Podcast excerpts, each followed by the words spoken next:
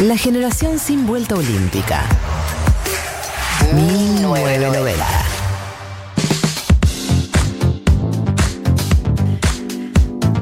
Nos vamos a meter, eh, si lo han estado esperando, el dilema incómodo de esta semana. eh, lo políticamente incorrecto. Ah, no, porque decía eso. No queremos ser políticamente Tampoco queremos ser políticamente correctos. No queremos usar esa expresión cuando hablamos de nosotros mismos. Pero bueno, María, habla vos porque yo siento que ya arranqué mal.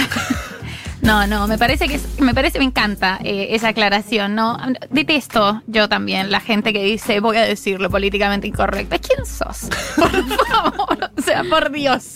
Parece como un picanteo baratísimo. No, esto no es ni políticamente correcto ni políticamente incorrecto. Me parece que a lo que vamos es algo como un poco más humano y a, profundizar un poco sobre ciertas cuestiones que sí han sido moralizadas. Y esta me gusta mucho porque es algo de lo que se habla muy poco y que por lo general se habla mal, que es la envidia, ¿no? El sentimiento de las personas incapaces, lo que te va a hacer más infeliz en la vida. La envidia nunca es buena, mata el alma y la envenena, como decía esa serie que nos crió a todas y todos.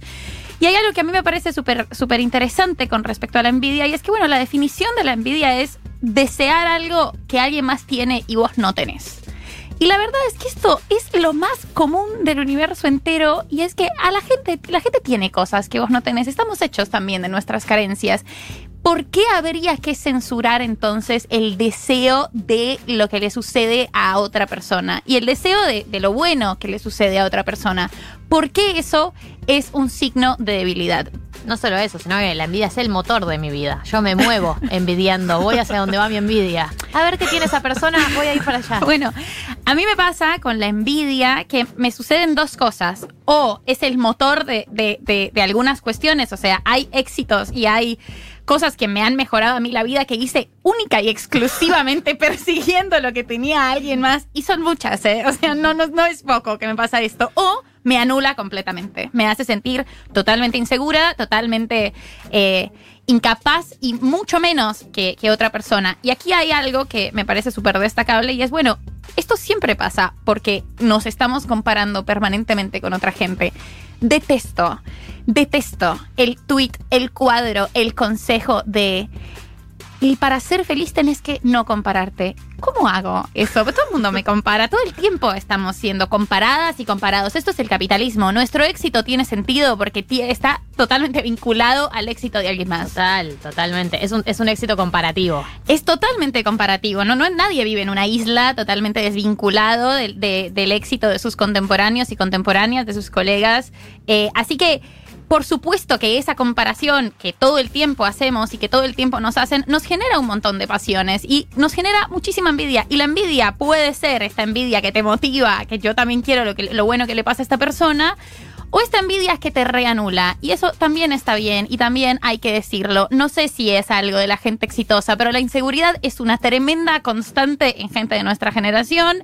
En, todo el mundo, total. En todo el mundo. La inseguridad es constitutiva del ser humano. Déjate de joder. Si me decís que no sos insegura o inseguro, no te creo y te odio y te envidio.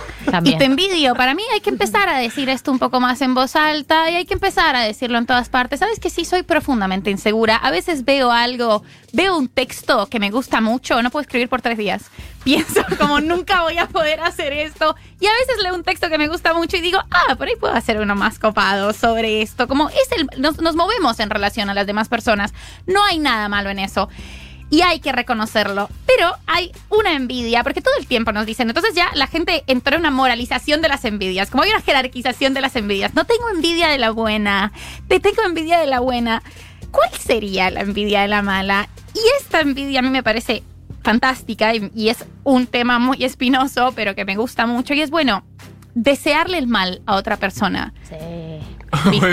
Es el motor que me mueve en mi vida. Ay, te todo decía lo mismo. A mí yo voy hacia donde va el mal de esa persona, voy yo. Queremos aclarar que Gali es buena, ¿eh?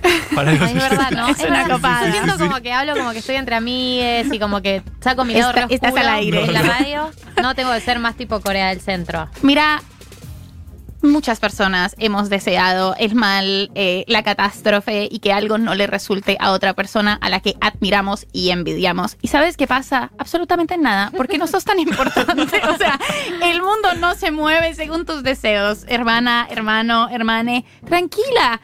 Te pensaste durante un segundo, dijiste, ¡ay! Ojalá ese éxito ajeno no suceda. Bueno, va a suceder igual. No tiene nada que ver con vos y no te preocupes. O sea, tenemos que poder decir también estas cosas. Hay que dejar de moralizar las emociones. Hay que dejar de pensar que hay emociones buenas y pristinas y lindas y que hay otras horribles y malvadas. Estamos hechos de pasiones muy bajas y eso está bien y hay que Estamos- hablarlo. Perdón, estamos hechos de pasiones muy bajas. Eh, me encantó, me encantó. Me llevo, me llevo este aprendizaje, María.